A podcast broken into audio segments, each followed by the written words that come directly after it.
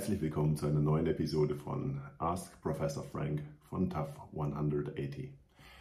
In der letzten Episode habe ich Ihnen von dem Kopernikus-Streit erzählt und lade Sie ein, die Version und die Episode noch einmal anzuschauen. Ich habe Ihnen auch gleichzeitig gesagt, dass ich Ihnen weitere Informationen geben möchte zum Thema deutsche Werte, oder was hat Friedrich der Große mit Polen und mit Deutschland zu tun? Also inwiefern weitet sich die Geschichte zwischen Polen und Deutschland in der interkulturellen ähm, Frage aus? Erstens. Und zweitens, was sind deutsche Werte? Wie ist Deutschland groß geworden? Und was hat Deutschland in der Vergangenheit überhaupt zu dem gemacht, zu dem es dann in der Fünferriege nach mehreren Kriegen, Schlesischer Krieg in der Vergangenheit, zu einer der fünf Mächte, zumindest in Europa, aber ja, zumindest eine der Weltmachtstatus erringenden Staaten werden konnte, neben Russland, Frankreich, England und derer da mehr. Friedrich der Große ist nicht zu denken ohne Friedrich I., sein Vater. Preußen war im Aufstieg begriffen und es ist belegt, dass Friedrich I., der Vater von Friedrich dem Großen, ein sehr energischer, ein sehr emotionaler, man nennt auch Züge von Jähzorn zeigender Mann war, der auf die Erziehung seines Sohnes größten Wert legte. Es ist belegt, dass, äh, die, dass die militärische Ausbildung von Friedrich dem Großen schon in Kindheit begann. Das fing mit üblichen militärischen ähm, Prozedere an, also um 5 Uhr aufstehen, sieben Minuten Zeit zum Händewaschen etc. pp, ausreiten jeden Tag und so weiter und so fort. Gleichzeitig hat Friedrich I. seinem Sohn zwei Lehrer zur Seite gestellt und das waren nicht irgendwelche Lehrer. Der eine Lehrer war Graf Albrecht Fink von Finkenstein und der andere war Jacques Aide Duhon de Jandon, ein Mann, der ihm bei Kriegen aufgefallen war durch besondere Tapferkeit. Der eine war zuständig für die militärische und ähm, traditionelle am Hofe vorherrschende Ausbildung und der andere war zuständig für die schulische Ausbildung und dann auch für die künstlerische Ausbildung. Bildung war dementsprechend in Preußen mindestens genauso wichtig wie militärischer Drill.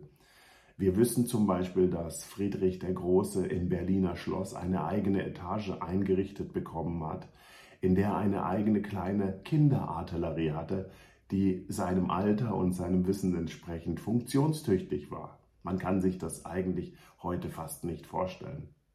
Es ist auch belegt, dass Friedrich der Große im Alter von fünf Jahren bereits ähm, Soldaten hat exerzieren lassen und das zeugt und deutet natürlich darauf hin, welchen Wert Menschen in Deutschland, in Preußen zu der damaligen Zeit hatten und es zeugt auch davon, dass es nicht nur Sklaven in anderen Ländern gab, sondern die Leibeigenschaft war ein Thema, das durchdringend in der Gesellschaft verankert war.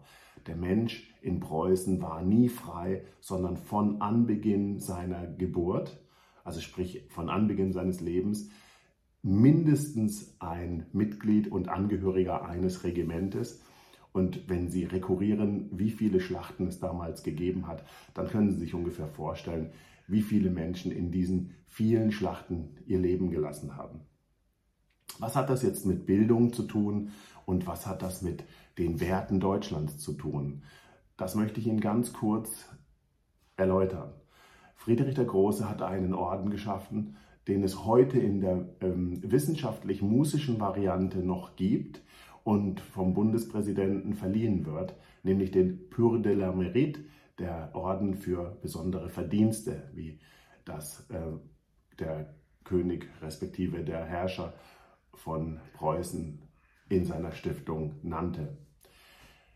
Diesen Orden gab es am Anfang bis 1918 auch als militärischen Orden. Und anhand dem militärischen und dem wissenschaftlichen Orden des Pure de la Mérite können Sie im Grunde genommen deutlich erkennen, wie wichtig Wissenschaft, Bildung und militärische Erkenntnis schon im Staate Preußens angesehen wurden. Und Sie können jetzt auch erkennen, wie wichtig es für jeden einzelnen Menschen war, innerhalb der Gesellschaft seinen eigenen Weg zu finden. Also entweder durch militärische Leistung oder handwerkliche Leistung oder wissenschaftliche Leistung. Und damit ist im Grunde genommen bereits der Grundstein gelegt für den wissenschaftlichen und akademischen Aufstieg Deutschlands. Denn es war in der damaligen Gesellschaft ganz klar, es gibt nur drei, respektive eine vierte habe ich noch nicht erwähnt. Die vierte wäre nämlich der Klerus. Es gab also nur vier Möglichkeiten innerhalb der Gesellschaft, seinen Weg in der dementsprechenden Position, also mit den dementsprechenden Annehmlichkeiten oder Belastungen zu finden. Die Belastungen eines Soldaten waren verletzt oder getötet zu werden.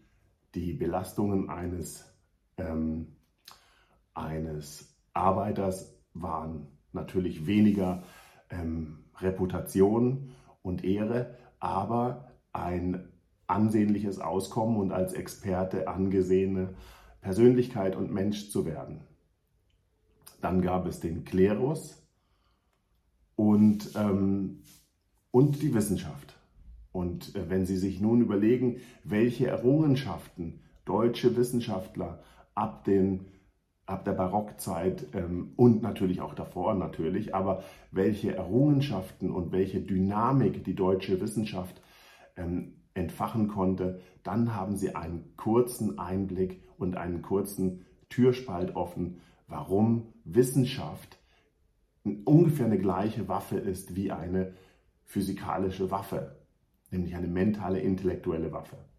Das hat Friedrich II. sehr früh auch gesehen und hat deswegen auch an der heutigen Humboldt-Universität die Preußische Akademie der Wissenschaft ähm, installiert. Und die Preußische Akademie der Wissenschaft hatte damals auch einen guten und sehr guten Ruf und war Friedrich II. auch sehr wichtig. Ein äh, kleiner Rekurs noch zum äh, Graf Albrecht Fink von Finkenstein. Ich hatte Ihnen gestern erzählt von Kopernikus und dem Kopernikus-Streit und den Herausforderungen, die Polen ähm, mit Deutschland respektive der Identität Deutschlands und Polen hat und welche da bestehen.